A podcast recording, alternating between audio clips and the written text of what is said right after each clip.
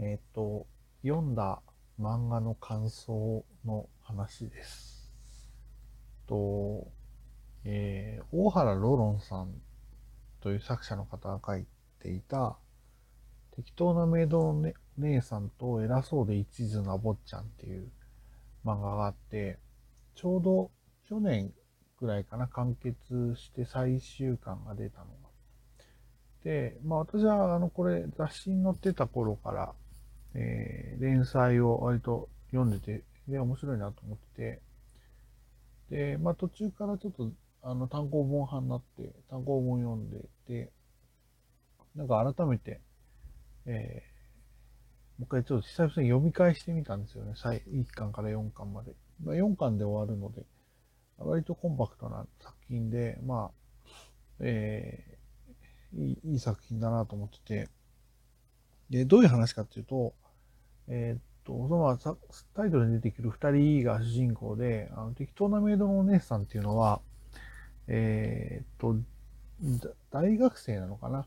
大学生でアルバイトで、あるお金持ちのお屋敷に住み込みで働くことになった真城さんっていう、えーまず大学生の女の人がいて、で、坊ちゃんっていうのはそこのお屋敷で、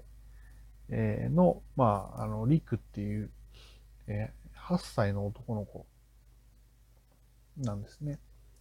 で、まあまあ、二人の関係を描いていくんだけど、で、リクっていうのはすごく、まあ、割と生意気で、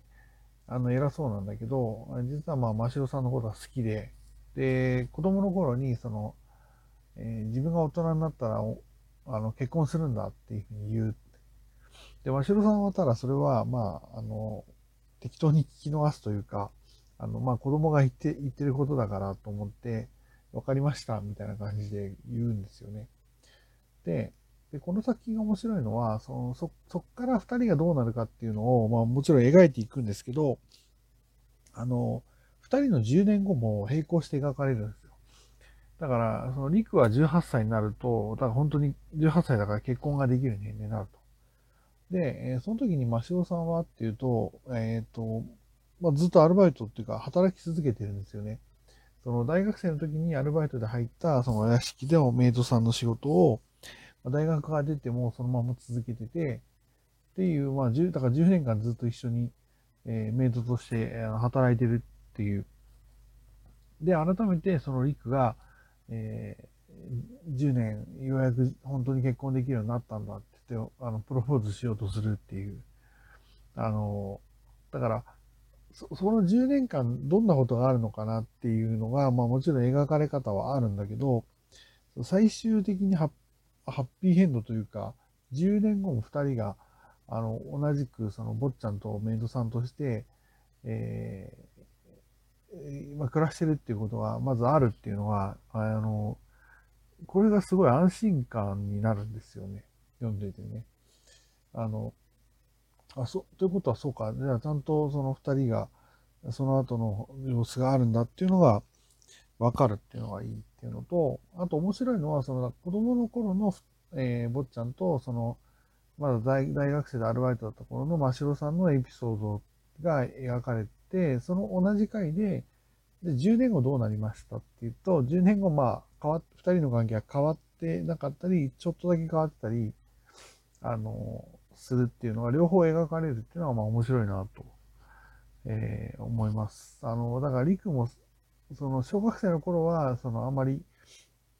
あの、考えずに、えーまあ、要要は、あのいろんなこと言うんだけど、あの子供らしい無弱者で言うって感じなのかな。でも、だいたい、あの思春期になってくると、中学生とかになると、やっぱり意識するわけですよね。その辺の変化もちょっと描かれてたりして、えー、なんかそういう、ちょっとひひねりの効いたラブコメみたいな感じがあっていいなと思いましたね。で、まあ、完結、4巻で完結した時どうなるかってことは、まあ、あんまりネタバレなるから言わないでいい方がいいかなと思うんですけど、あの、最後まですごくいい作品だったなと思います。あの、キャラクターもね、結構可愛く描かれてるし、あの、まあ、まあ、シロさんっていうのは、だから、女子大、女子大学生、女子大生というか大学生か。大学生だった頃から、まあ、10年時を経ても、あの、見た目はほとんど変わらないっていうのが、まあまあ、フィクションらしいけど、でもなんかだからいいっていうのはあるんですよね。うん、あの、まあ、そ、そうね。だから、そこがなんか、まあ、ちょっとある種ファンタジーだけど、なんかそれはそれで、あの、まあフィクションだし、そういうのありなんじゃないのっていうことは感じるような、えー、そんな漫画です。えー、まあ、大原ロロンさんって割となんかメイドさんが登場する漫画を、えー、これまでも書いてはきたりして、で、まあ、あの、これからもちょっとどんな漫画が描かれるのかなというのは楽しみにしていますので、えー、まあ、これは、あの、結構、えー、おすすめです。割と、まあ、男性が読んでも女性が読んでも誰、どちらが読んでもなんか面白いと思えるような、割と、なんか、性別問わず、あと年齢も、まあ、どれぐらいだろう、10代の子とか読んで面白いのかな？わかんないけど、面白いとは思うんですよね。そういう子たちが読んでももう自分たちを投影できると思いますし、私とかも40代になった人間から見ると、だから2人の、え親の世代みたいな感じで見ると、またちょっと違う考えが、考え深さがあって、あの、本編は別にその感動させようとか泣かせようっていう感じじゃないんだけど、なんか読んでる方としてなんかちょっと思いが、えー、グッとくるようなとこもある漫画です。そんな感じかな。えー、まあ、あの、電子、えー、なんだっけ、電子書籍サイト、コミックサイトみたいな、あの、いろんな、今結構漫画第1話だけは無料公開みたいなところでいくつか出てると思うんで、ちょっと気になる人は読んでみるといいかなと思いますので、えー、まあ、そんなような作品の紹介でした。以上です。